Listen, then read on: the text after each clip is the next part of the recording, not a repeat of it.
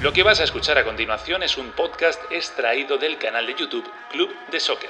Si lo prefieres, puedes escucharlo y verlo en su formato original. Te invitamos a que te suscribas, entra en youtube.com barra Club de Soccer y no olvides activar las notificaciones, comentar y darle al like. Ahora, a disfrutar con el mejor debate y análisis de fútbol.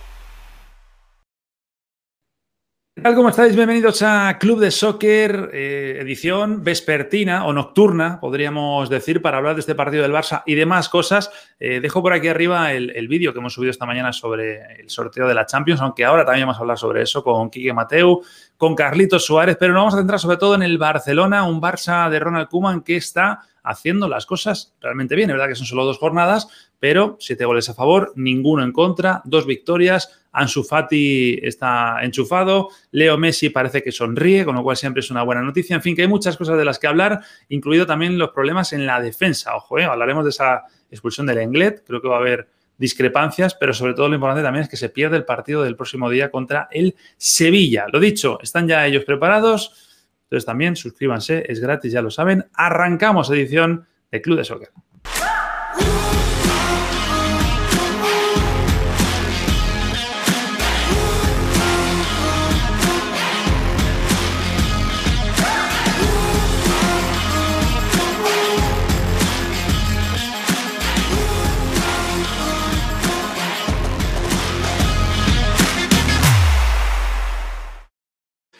Carlitos Suárez y Quique Mateu, muy buenas. ¿Cómo estáis? ¿Cuánto tiempo sin ver a Quique aquí, eh? Carlitos Suárez y Nacho García. Buenas noches. ¿Qué pasa aquí? Qué, qué gusto, Nacho. Buenas noches a todos. Tenía, teníamos bueno, digo buenas noches, digo buenas noches porque, porque es, claro. sí, digo buenas noches porque este club de soccer pues eh, se graba justo después del partido del Barcelona. Aquí en España ya sabéis que acaba de terminar el, el fútbol, es, es noche ya ya cerrada y, y realmente muy interesante la, la, jornada del día, claro que sí. Por eso he decidido estar aquí, porque las cosas interesantes requieren de personas interesantes, claro. Es que Quique, Quique ya, para cualquiera, ¿no? Desde Obviamente. que es escritor, es muy difícil engancharle, ¿eh? es muy difícil engañarle claro. para que esté en el club. Está o sea muy que... top, es decir, sí. Sí. más bien tenemos, tenemos, o sea, tenemos que estar agradecidos que él haya. Efectivamente. Disfrútalo, Carlos. Un disfrútalo. hueco para, para, para el club, porque yo creo que él ya solo, está solo, más no. allá de, de, la élite, ¿no? Solo, solo, solo matizar dos cosas. Una, de lo que está hablando Nacho es de esto. Mira, mira. Luego vamos a hacerlo, vamos a hacerlo. Eh, no, y luego, y luego lo segundo es que mi presencia en Club de Soccer ya era esencial antes de que escribiera un libro. Lo digo para matizar y dejar claro que yo ya estaba aquí antes del libro. ¿eh? Venga, podemos continuar. O empezar, vamos, lo que queráis. Está bien, está bien.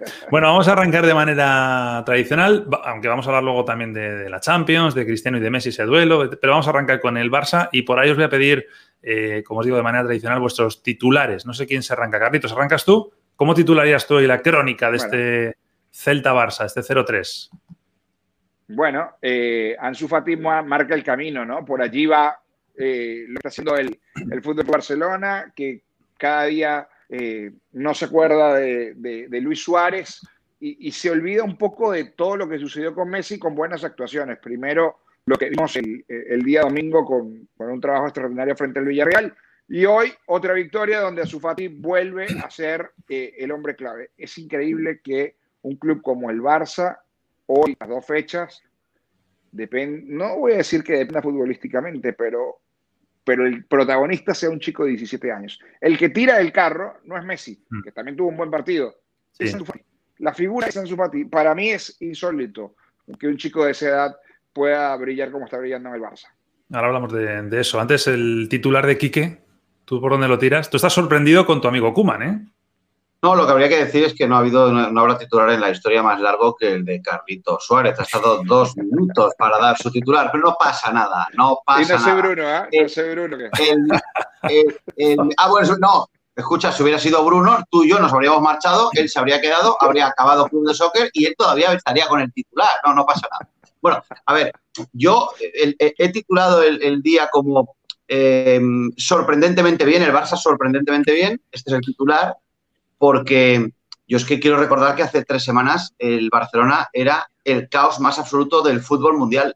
Todas las miradas estaban puestas en Can Barça porque Messi había mandado un burofax y se quería marchar, porque Ronald Koeman se había reunido con él y no había conseguido convencerle, porque Luis Suárez iba a entrenar y lo querían largar, eh, porque hay una moción de censura en marcha contra el presidente. Quiero decirte que esto era el Barcelona de hace tres semanas, ¿eh? No estoy hablando de hace tres años, hace tres semanas. Es decir, para mí ver a este Barcelona, que fue muy solvente con el Villarreal, es verdad que el Villarreal te juega muy abierto y te deja hacer muchas cosas, pero el Celta hoy con niebla, con lluvia, con viento y luego con Nolito, Aspas y compañía, eh, quiero decir, yo hace dos semanas o hace semana y media estaba, estaba narrando el partido del Valencia en Balaidos. Este Celta de hoy es que no ha comparecido, pero no creo que no haya comparecido por el Celta, sino porque yo creo que el Barcelona no le ha dejado comparecer. Entonces, me, ha parecido, me, ha parecido, un Barça tremendamente solvente para hace tres semanas ser el caos. Claro, a eso ya iremos luego, porque el partido empieza con 11. Y con 11 el Barça ha sido mucho mejor que el Celta. Y con 10 no ha sido peor que el Celta. es decir, tiene mucho, para mí tiene mucho valor futbolístico porque estamos hablando de un club que era el caos más absoluto hace tres semanas.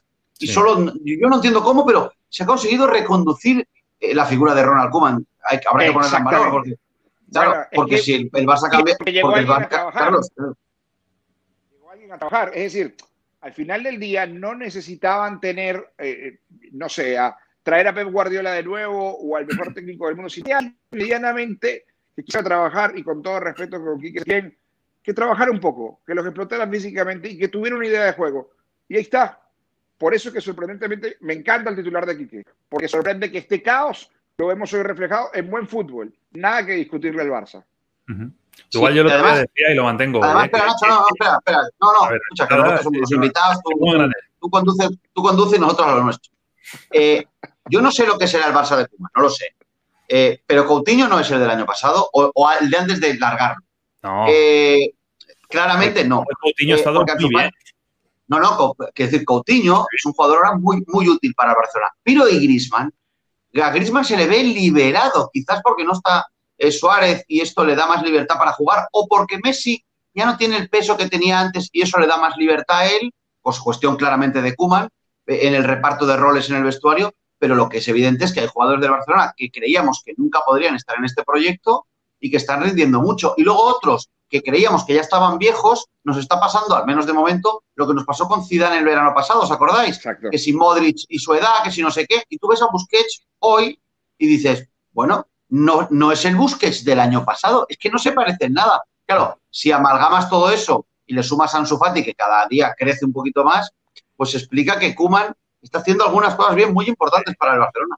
Vamos a ver cómo salían los dos eh, equipos eh, y aquí también contamos un poco el, secreto de lo que dice Quique de, de Busquets. ¿no? Bueno, en el parte, la parte del Celta con Iván Villar en la puerta, con Hugo Mayo por derecha, Fontán por izquierda, con Olaza Murillo y Aidó, han sido tres eh, centrales, con Renato Tapia y el peruano en el centro del campo, con Denis Suárez y Gabri, y arriba Enremor y, Aguaspas. Y el Barça con Neto todavía, porque tiene que volver a un Ter Stegen, Sergio Roberto por derecha, yo la por izquierda, Lenglet, Piqué, y luego lo que, lo que decías, ¿no? También yo creo que Busquets está al nivel que está porque está muy bien respaldado por, por De Jong y con esa capacidad de sacrificio del, holandés. ¿no? Con Griezmann, Coutinho, Ansu Fati, madre mía lo que tiene detrás, Leo Messi, que es el que está haciendo de, falso 9. ¿no? yo decía antes, y, no, le, no, no, pretendo infravalorar ni al, ni al ni la labor de Kuman ni del Barça, pero es verdad que eh, yo quiero ver también a Kuman cuando vengan maldadas, que vendrán maldadas en algún momento, ya sea con la Juve en la Champions o lo que no, Ahí quiero ver también cómo, cómo esas situaciones, ¿no? A ver, eh, no, quiero monopolizar el debate, pero, pero ¿más maldadas que hace tres semanas, Nacho? Claro. Sí, sí. No las va a tener. ¿eh? Sí, sí, hace tres semanas había vestuario destruido, unos jugadores en venta, otros que no contaban y señalados, y, un, Messi que no creía en el entrenador. Pero nadie, señalaba a Ronald Koeman, porque Koeman era el que acababa de llegar y el que iba a intentar. No, no, pero cuando ya llegue un día, y que a lo mejor no pasa, ¿eh? pero a lo mejor la Juve te gana en el Camp Nou o, en Turín, ahí ya va a ser Koeman. Y ahí es donde yo quiero ver a Ronald Koeman, a ver cómo va a la, derecha y la izquierda. Claro, eso, eso es como, ya, pero eso es tremendamente oportunista. Es decir, voy a esperar a que fracase para señalarle. No, no, no. el fútbol es hoy. Es que quiero ver, que, a lo mejor él lo hace bien también, esa gestión lo hace bien. Claro, claro, o a lo mejor no. El Barça, el Barça, y el Madrid, tú lo sabes, Quique, eh, bueno, y, Carlos igual, eh, eh, el Barça y el Madrid tienen una repercusión, una dimensión que una cosita pequeñita se vuelve Sí, obvio, obvio. Pero para como estaba Nacho, pero para como estaba un equipo como él. No, claro, claro, claro, por supuesto. Si yo no, no niego lo otro. No, no. Es decir, que hubiese sido el rival que hubiese sido, más allá de que el Celta hoy, como bien dice que no se presentó, el Villarreal también fue peor. Los rivales no han tenido peso, pero tenemos que darle algo de mérito. Y mira que si alguien le tiene ganas a, Koeman, a Koeman o a Coman, como ustedes quieran, es Quique, porque lo vivió en Valencia, lo vivió en Paterna, ese show que vivimos en Paterna mm. y ese show que montó el Valencia. Entonces, él no creía, porque te acuerdas que lo en este club. Bueno, hoy le está dando la derecha, porque hay un... No, no, a ver, yo, yo lo primero que he dicho, a ver, yo, yo lo que yo pienso de Kuman, que tenido un trato directo con él, no lo va a cambiar ahora que le vaya bien en Barcelona. Pero lo que no voy a negar es que, es que si él es actor principal del cambio de Barcelona, yo mirar para otro lado porque yo lo sufrí aquí, no. Es evidente que él ahora lo está haciendo bien en Barcelona. Es evidente que están, ha, cambiado algunas piezas. Ha cambiado algunas piezas de este lugar. o sea, De Jong es otro jugador. Es decir, Coutinho es otro futbolista. Piqué, Piqué ya no parece que hace aguas por todas partes. ¿Por qué? Porque probablemente el sistema defensivo del Barcelona algo ha cambiado. Yo he visto al Barcelona hoy presionando la salida de balón del Celta como hacía mucho tiempo que no veía presionar al Barcelona. Es decir, la agresividad en la salida, que ya no tenía arriba porque estaba Luis Suárez y no le puedes pedir eso, pues Ronald Kuman la ha recuperado. Entonces, Ronald Kuman, que fue el primero que apoyó que saliera Suárez del, Barça, es decir, que está tomando estas pequeñas decisiones que sueltas no son muy relevantes o pueden no parecerlo, pero que cuando luego los sacas juntas al terreno de juego, el Barcelona parece otro equipo y eso es mérito del entrenador, las cosas como son. Oye, quiero hablar en clave de, mercado, eh, aprovechando lo que hemos visto en el día de hoy, por ejemplo. Eh, luego os pregunto por el tema centrales, que además yo sé que es el tema favorito de Carlitos, pero, por ejemplo, viendo cómo está Coutinho, viendo cómo está Ansu Fati, eh, y parece que sigue, quedan cuatro días, sigue ahí en el aire la opción de traer a Memphis Depay. Y yo es que no sé si realmente traer a Depay puede suponer a lo mejor mm, algo contraproducente, es decir, si llega Depay, alguien tiene que ceder minutos. ¿Y a quién se los quitas? A Ansu Fati, que, es, que los está aprovechando, a Coutinho, que por fin está reaccionando. A mí me parece un error traer ahora de repente a, Depay, además que te va a costar dinero, que eso por supuesto no lo tiene el Barça. Estoy contigo, yo estoy contigo claramente porque quizás la víctima era Ansu Fati. Es decir, cuando pensábamos a quién podría sacar, era el año de Griezmann. Es decir, a Griezmann, que es el más talentoso de plantilla después de Messi, no lo puede sentar. Coutinho, ya lo he dicho aquí, que es otro jugador, eh, se acordó otra vez de jugar al fútbol. Entonces, la víctima era Ansu Fati, pero lo mostrado y lo que ha hecho Ansu Fati es ridículo. Además, Memphis Depay, yo sé que Kuman confía en él por lo que ha hecho en Holanda, porque lo hizo en Olympique de Lyon, en Manchester United, fracasó. Cuando tuvo retos grandes, el jugador se vino abajo. Y luego debatiremos si es realmente un 9, ¿no? Yo creo que todos los que están allí, todos los que están arriba, pueden ser 9. Pueden ser 9, porque él no es de 9. Puede estar de 9, pero los jugadores que tiene el Barça en esa posición también lo puede hacer. 9 es Cavani. Ese sí es un 9. Y ese no lo van a traer. No. A ver, yo, contrariamente a lo que es habitual, porque yo normalmente me estoy muy de acuerdo con lo que dice Carlos, porque es un tipo sensato, con Nacho me pasa lo contrario, ¿no? Pero, pero, es decir, esto es como decir, es como decir, a ver, vamos a suponer que Memphis Depay es un jugador que juega en el frente de ataque, lo puedes poner en el medio, pero es como Ansu Fati. Ansu Fati yo lo he visto jugando en banda y yendo hacia adentro, es decir, que son jugadores versátiles, exactamente igual que, que Grisman. Entonces, lo que están haciendo es sumar a un futbolista al frente de ataque del 4-3-3 del Barcelona. Eh, ¿Alguien le pasa por la cabeza que no sería bueno que Memphis Depay, te pongo un ejemplo, lo firmara el Madrid para que no estuviera solo Benzema como delantero de verdad en el Real Madrid? A nadie se le ocurriría criticar eso, porque todo lo bueno en una plantilla suma. Las temporadas de 60 partidos. Obviando que ya tiene jugadores. No, pero es que las temporadas de 60 partidos no se sujetan con tres jugadores. ¿Quiénes son los suplentes de los, del frente de ataque del Barcelona? Decírmelo vosotros. ¿Quiénes son? Que yo me enteré. No hay. No, hay. Entonces, si no hay, tendrán. O sea, el fichaje de Memphis Depay no es. Trincao ya, pero. Es verdad, es verdad. No, estoy de acuerdo. Estoy de acuerdo, estoy de acuerdo. claro. Hay tres arriba que no van a jugar 60 partidos. Cuando no estén. Os olvidáis de, de Breadway, por cierto. Ah. No, porque Breadway, no, porque el, el rol de Breadway está muy claro cuál es es el suplente de esos tres. Cuando esos tres no pueden jugar o por el partido lo necesita, él sale. Pero que el Barcelona necesita otro titular para que haya cuatro titulares para tres puestos, me parece una cuestión de responsabilidad. Si solo tienes tres grandes titulares para tres puestos, va a llegar la mitad de la temporada y vas a mirar a los lados y no vas a tener jugadores para atacar.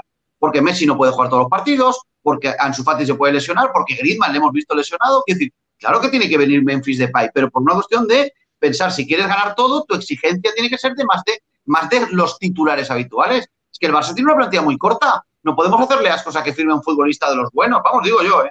Sí, no, entiendo lo que dices. ¿eh? Lo que pasa es que el tema de tener plantilla corta, si lo enfocamos, por ejemplo, a, lo que os quería preguntar a continuación, que es el tema de la defensa, o sea, y Carlos lo ha dicho muchas veces, tanto 9, tanto 9, a lo mejor lo que hay que traer antes es un central. Hoy, hoy por ejemplo, con, ha habido un momento de partido en el ah, que a Piqué le han expulsado, que luego no era expulsión porque era fuera de juego, luego han expulsado al Englet y luego Piqué se ha hecho daño. Había un momento en el que el Barça no tenía centrales. Fijaros los los jugadores con los que cuenta Ronald Koeman ahora mismo como, como centrales, estos son los efectivos, ¿no?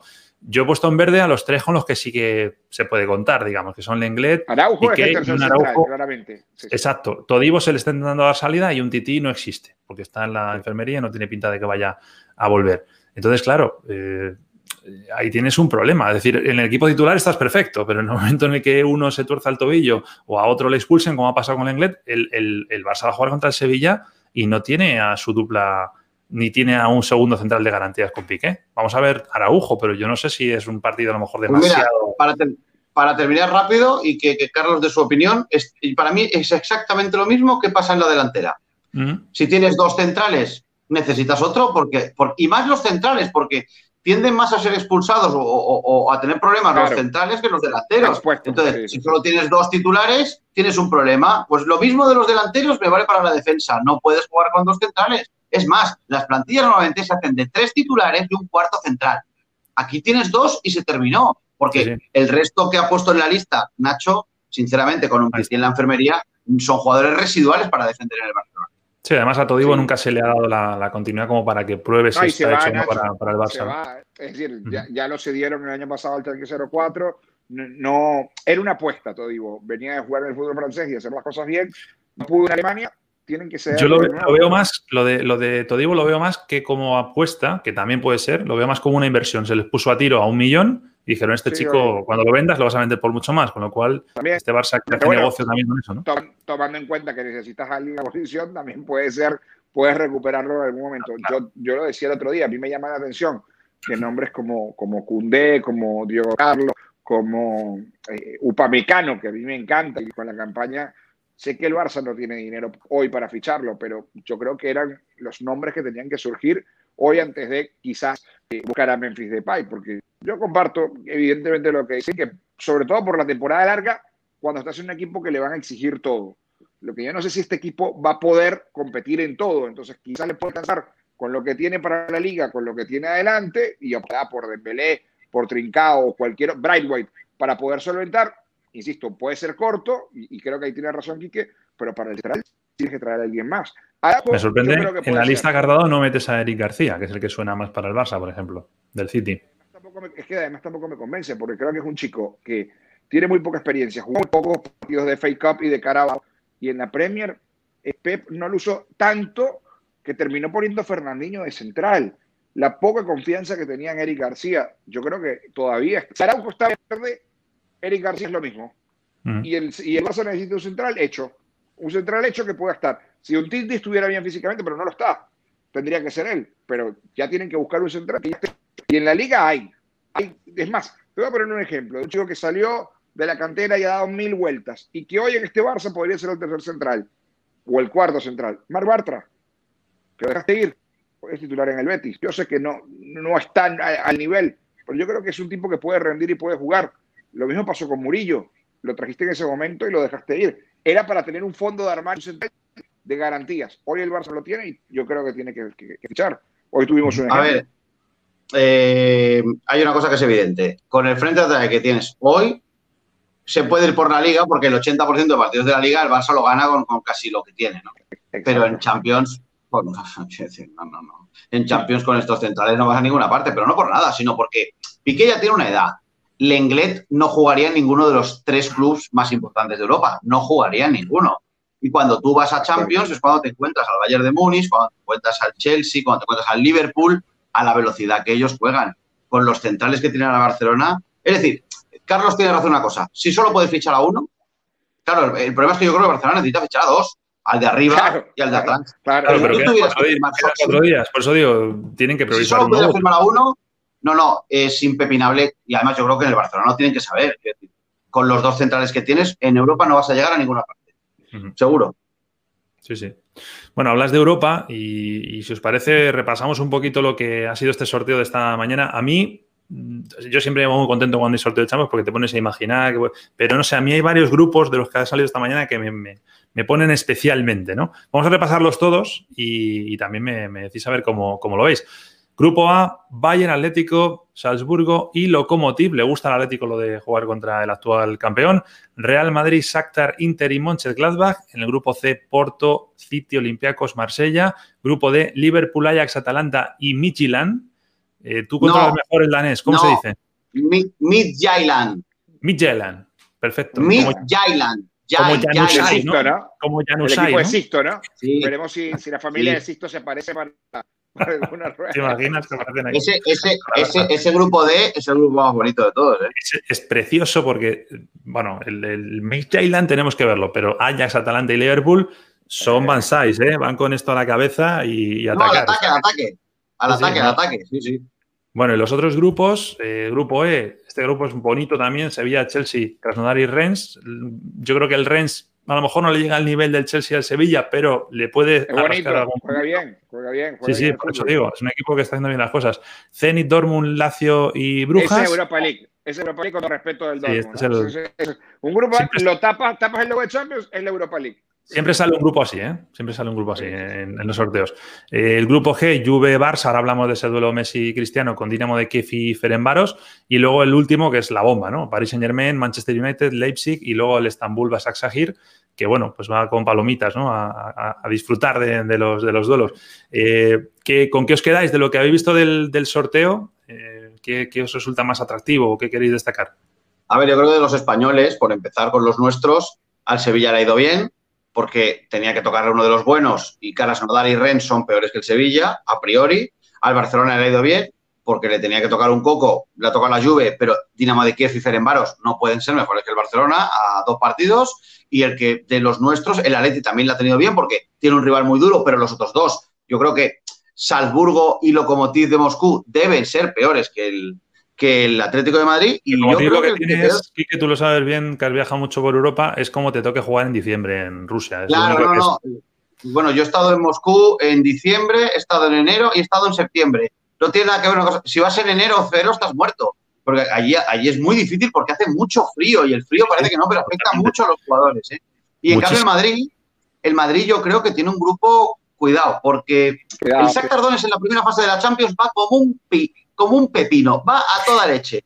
Y, lo hemos visto todos los años de Champions. El Inter, cada año yo lo veo un poco mejor el club, y yo creo que el Madrid fuera en Mönchengladbach lo va a pasar mal, porque los alemanes normalmente fuera no, pero en su casa te aprietan. Entonces, Madrid, que no, no y luego y luego que el Madrid, como no ha empezado bien la liga, o sea, al Betis le ganó de milagro. Claro, si va, si va por la Champions como fue el Villamarín, tiene un problema el Madrid. Yo creo que el sorteo al que peor le ha ido, a ver, dentro de lo que cabe, el Madrid tiene que pasar, pero el que más dificultades yo veo que puede tener es el Madrid.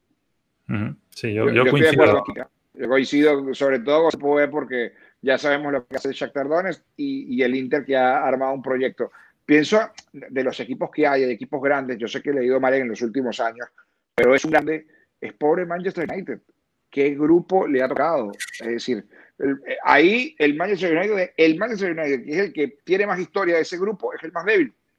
Es el más débil del grupo. Eh, la verdad es, una pena porque le toca. Y bueno, con el, con, con, con el Estambul, que tiene un poder económico importante, mira que conocemos la de la, liga, la Superliga turca, con, con, mucho dinero que ha gastado. Ya se fue a Turán, pero es un equipo que, que, ha gastado mucho dinero y ir a jugar allí me imagino va a ser complicadísimo. Leipzig ya sabemos el técnico que tiene y el Paris Saint Germain que estoy pensando va a llegar otra vez a instancias finales, tiene un gran... Con el tema del United, que es verdad, que no es el gran United que todos hemos visto, ¿no? A ver, mi experiencia en Champions dice que el Estambul no le ganará a nadie. Eh, de verdad, ¿eh? Pero ni su propio estadio. Quiero decir, estos equipos bajan mucho el nivel cuando llegan a la Champions, que es el torneo de verdad, ¿no? Y luego el United yo creo que juega con una cosa que también juega el Madrid. Es que tiene el orgullo del campeón. Y eso lo tiene siempre. Y eso le hace siempre ser un club competitivo. Y hay que ver el Leipzig, que es un que este año nos ha sorprendido a todos y nos ha parecido maravilloso, si tiene una continuidad, porque grandes clubs una temporada en Champions, los hemos visto, pero es mucho más difícil luego repetir a la siguiente, porque además en la siguiente a todo el mundo te mira diferente, ¿no?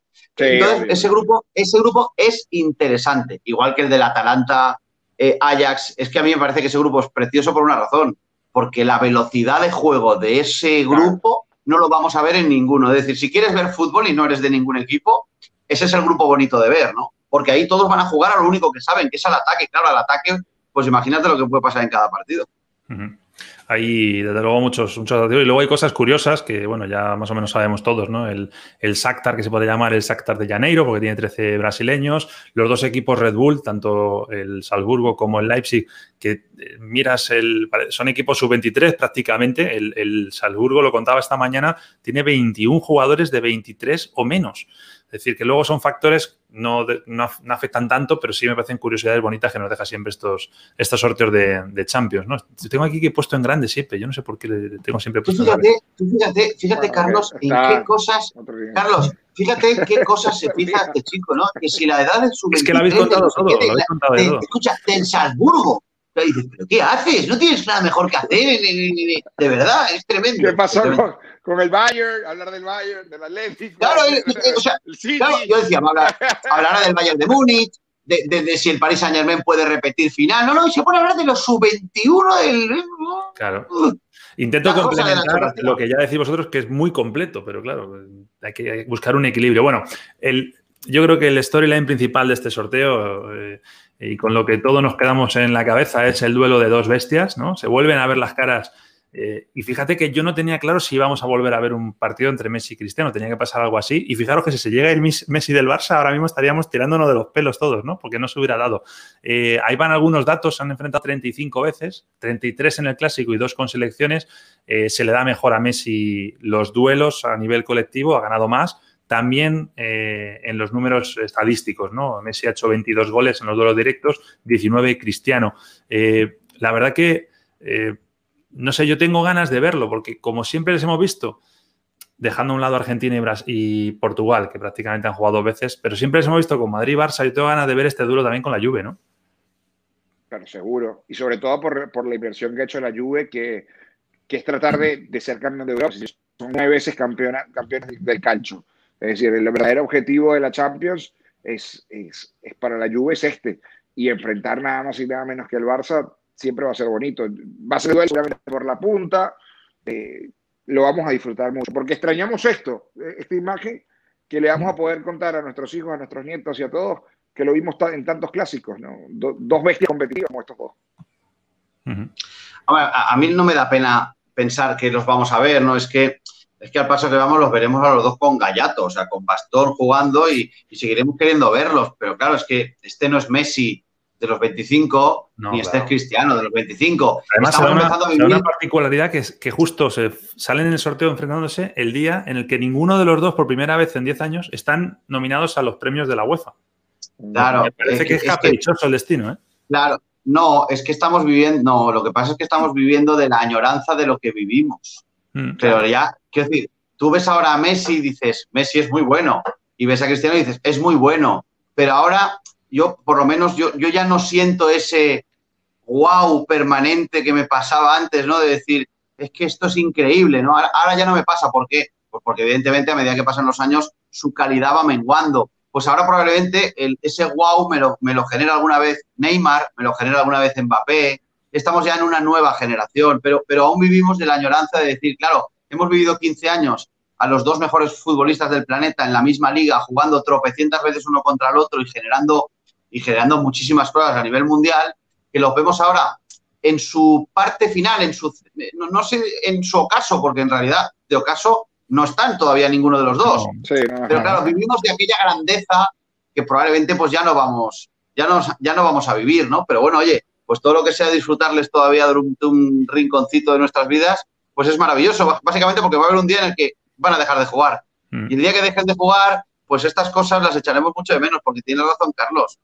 Es que, es que esto igual no se vuelve a repetir. Claro. O sea, el que vio a Pelé, vio a Pelé, pero no vio a dos Pelés, uno contra el otro. El que vio a Maradona, pues vio a Maradona. Y luego estaban los demás, ¿no? Yo creo que Messi es el mejor jugador que he visto en mi vida, probablemente es el mejor jugador que, hemos visto ninguno, pero pero probablemente Cristiano ha sido el mejor competidor que yo he visto en mi vida, porque ha sido capaz de, no lo ha sido capaz de morderle los tobillos muchas veces al mejor jugador que he visto en mi vida. Entonces, claro, bueno, y como goleador, vamos, para mí es un, yo no sé si es el mejor goleador de la historia, pero, casi, ¿no? Y entonces ese duelo nos hace pensar, bueno, pues que aunque estén con, con bastoncito, que sigan jugando, ¿no? Hasta, hasta que lleguen a los 45, ¿no? Mira, Eso es lo que ¿cómo, nos pasa. ¿cómo ves ese duelo Barça-Juve? Porque este año la Champions tiene una particularidad, no lo digo solo por el Barça-Juve, en general, eh, claro, se va a jugar tres semanas seguidas, 20-21 de octubre empiezan, se juega ese, martes-miércoles, el siguiente martes-miércoles y el siguiente martes-miércoles. Luego se para y otra vez la cuarta, quinta y sexta jornada también van de seguido. Es decir, que si se te lesiona un jugador el día 17 de octubre para dos o tres semanas, lo has perdido para la mitad de la Champions. Digo porque esto puede influir mucho en estados de forma y demás de cara a estos duelos directos, ¿no? Pero Nacho, además, si tomamos en cuenta del lado suramericano, lo que va a suceder. Van a llegar fundidos. Vienen de eliminatorias, claro. Los viajes, los suramericanos. Suárez con Uruguay, Messi con Argentina y, para ustedes contar los brasileños que evidentemente van a, van a jugar porque juegan esa doble fecha, más todo el viaje, más todos los pelos del protocolo en unas eliminatorias que arrancan ya. Y justo arranca la Champions.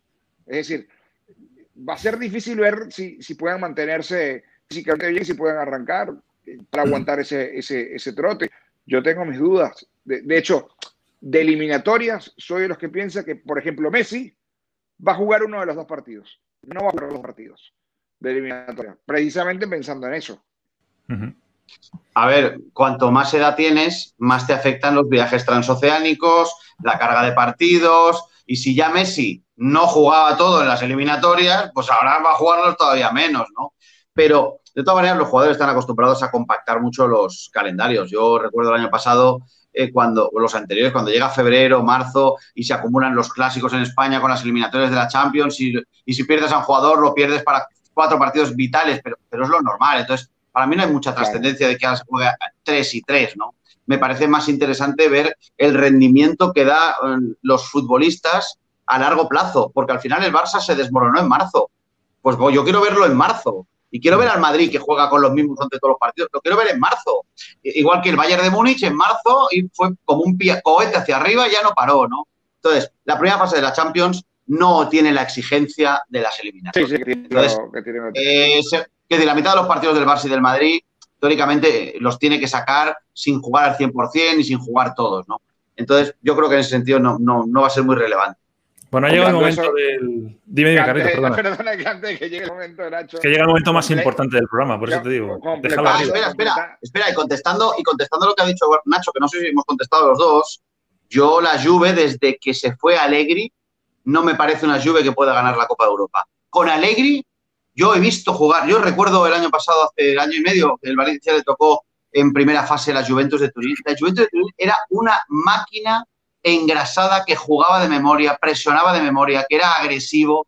Todo eso no es ya la Juve, es otra cosa. Y yo creo que en Champions, eh, salvo el accidente del Lyon, porque, porque lo eliminaron por un accidente contra el Lyon, en la Juve era mucho mejor equipo con Allegri que ahora. Entonces yo ahora no la consideraría candidata a la Champions, igual que a los dos españoles tampoco. ¿eh?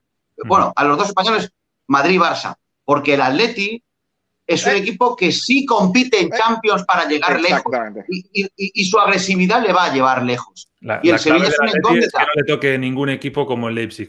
Al Atleti tiene que tocarle en octavos el PSG, en cuartos el Bayern, tenis, el City, porque si no, no ganan la Champions, está claro. Pero, pero si me das a elegir, si tú me dijeras, ¿quién crees que va a llegar más lejos? Hoy, con lo que hay, yo creo que tiene más posibilidades de llegar más lejos el Atlético de Madrid que Madrid y Barcelona. Sé que me vais a tratar de loco, pero veo mejor, más compacto, más sólido. No, no, no, yo estoy totalmente de acuerdo. No, te decía el tema de eliminatorias, que es lo que se especula en, Sudamérica. Eliminatorias con Mebol, ¿no? Eh, Argentina va a jugar contra Ecuador y Messi va a jugar el primer partido, pero el segundo partido lo va en La Paz. Y en La Paz, con Bolivia, con la altura y con el lío que tiene montada la Federación Boliviana, diciendo la selección más débil de todas, ya verán que Messi lo libera. Messi juega el primer partido y va a llegar fresquito para poder mm. No así Suárez, que tiene partidos muy, muy fuertes con Uruguay y, va a tener que tirar del carro con, el Atlético de Madrid, ¿no? Puede ser. Bueno, em, lo que decía antes, todo lo que hemos hablado hasta ahora da igual. Mm, no sé, Carlos, si tú, Carlos, conoces a un escritor que había en España. En... Vete, vete. No, si da igual, nos vamos. No, Carlos también se va. Si da igual, nos vamos. No, que da igual todo lo que hemos porque lo importante viene ahora. Eso es lo que quiero Ah, decir. Y Claro, entonces, ¿por qué hemos perdido el tiempo? ¿Y por qué hemos perdido el tiempo hasta bueno, ahora? porque hay que ir calentando el programa. O sea, Claro, claro. Yo quiero hablar de- lo- lo bueno. Yo quiero hablar de esto. ¿eh? Había un escritor, Paco Umbral, que no sé si sigue vivo, Quique, por cierto. Imagino que no. Pero no sé, no lo Que quiero decía matar. aquello de. Yo he venido aquí a hablar de mi libro, ¿no? Yo venía aquí a hablar de mi libro. Le empezaban a preguntar otras cosas y decía, bueno, que está muy bien, pero que yo venía aquí a hablar de mi libro. Bueno, Quique, háblanos de tu libro, porque Quique Mateo, pues eh, ha sacado su libro, del que ya nos había hablado en Club de Soccer, pero ya está a la venta, o sea, la gente ya lo puede comprar. ¿Cómo te está yendo de, de escritor? Bueno, es, es más, eh, ya lo puedes comprar tú en Estados Unidos, ya se puede comprar en toda Sudamérica a través He visto de. que está en Japón, de que está en japonés. Sí, sí, está en Japón, está en Japón. Bueno, yo no, pero ese. está en Japón. Ese, ese quieres tú, ¿no? No, hombre, ten en cuenta que ahora a través de Internet casi puedes comprar cosas con Amazon o, o- o- o a través de Kobo casi en todas partes del mundo, ¿no? Y efectivamente hace ya dos semanitas, hoy, hace hoy de dos semanas que está, que está a la venta. Tengo que deciros que he recibido muy buenas críticas al respecto del libro. Ah, Es de verdad que, que es un libro no es grueso, que decir, son 368 páginas, ¿no? Que, que para los que entendéis de lectura como vosotros, pues no es un libro corto ni pequeño, ¿no? Yo siempre Es un pregunto, poco, pues- ¿qué cuerpo de letra tienes? ¿Pequeñito o es grande? No, no, eh, es más fácil. Eh, cuéntalo por palabras. 106.000 palabras tiene el libro. Ya está.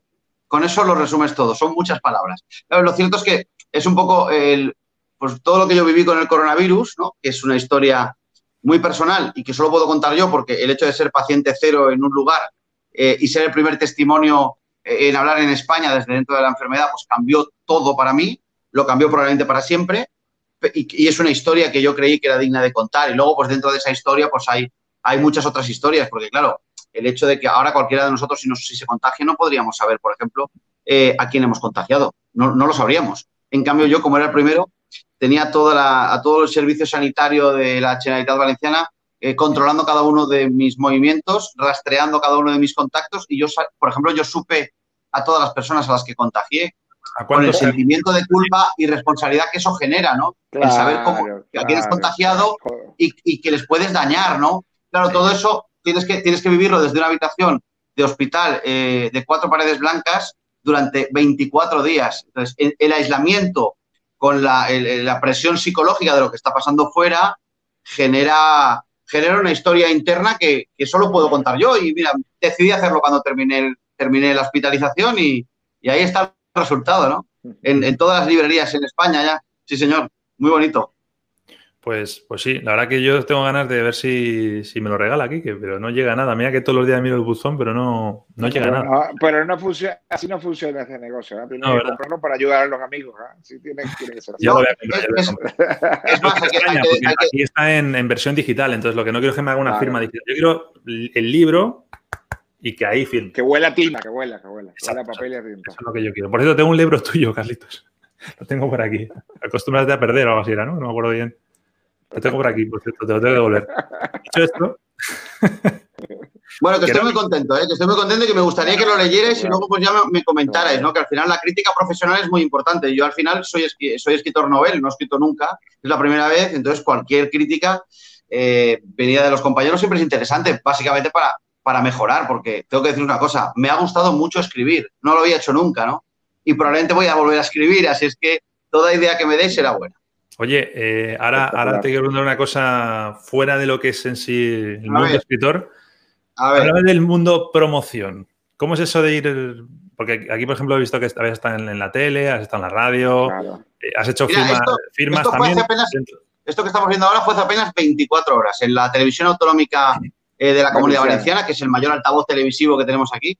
Y la semana que viene voy a cuatro, a, a uno de los canales nacionales en España, ¿no? Wow. La verdad es que, yo- bueno, los que me conocen bien saben que yo, parece mentira lo que voy a decir, porque yo llevo con un micrófono por la vida 20 años y, y- y hablándole a la gente hace 20 años. A mí todo esto me da vergüenza. Es decir, yo me veo en la tele y digo, pero, pero ¿qué haces ahí, Julio? Si ese no es tu sitio, ¿no? ¿Qué, qué- qué- qué haces que te están entrevistando? ¿sabes? Yo digo, a mí, si yo no merezco una entrevista, ¿no? Entonces, para mí es muy llamativo el hecho de que he pasado de ser entrevistador, que es lo que llevo haciendo toda mi vida, a ser entrevistado. Y a mí, Mm. y a mí sinceramente, me da un poco de vergüenza, ¿no? No me acabo de acostumbrar a decir, oye, pues has escrito un libro, lo normal es que te, te- te entrevisten como escritor. Pero claro, para alguien que no ha sido, para alguien que es escritor está acostumbrado a estas cosas, pero para uno que no ha escrito nunca nada, pues imaginaros, por ejemplo, el día de la firma de libros, que es una cosa que hacen muchos los escritores cuando sacan novela. Claro, yo allí venía gente que no conocía de nada para que yo le firmara un libro. Y yo decía, pero, en fin, pues, te emociona, ¿no? Porque, porque dices, es que yo no me lo merezco, yo no he hecho nada, ¿no? Porque, si firmas 100 seguidos, claro, no, vas a escribir 100 dedicatorias. Tienes cuatro en la cabeza, sí, ¿no? Sí, sí, sí. No, no, no, no, no, no, no, no, no. Yo escribía una dedicatoria eh, eh, directa para cada persona que me la pedía. No, no, yo, yo prefería, si has venido y has invertido tu tiempo en venir a verme, que menos que la dedicatoria sea para ti. No, con cariño. no, eso no. Eso no es justo para alguien que apuesta por tu libro, porque todos sabemos que cuando entras en una librería tienes miles de opciones. Y si mm. entre esas miles eligen la tuya, merecen que tú les respondas de la misma manera. Además, tú sabes que yo soy así. A mí, yo, estuve tres horas en la librería y podría, me habría quedado allí a dormir sin ningún problema. Toma las llaves, Kike, que no vamos. Adiós. Bueno, pues suerte con el libro, que sé que te va a ir muy bien. Felicidades, ¿ah? Felicidades, sí, sí. Bueno, chicos, lo vamos a dejar aquí. Eh, un beso para los dos y sed buenos, ¿vale? Seguimos aquí viéndonos por Club de Soccer. A ver si tenemos más suerte y otro día puedo contar con Kike también, ¿eh? Que ahora como, están tan la, parte interesante, quién la agarre. Firmando, firmando. La, parte interesante, pero, pero una pregunta, pero la parte interesante del programa cuando viene, es que lo has dicho, pero no, no, ¿La quieres ver? No, ha pasado nada todavía. La parte interesante es ahora. Adiós.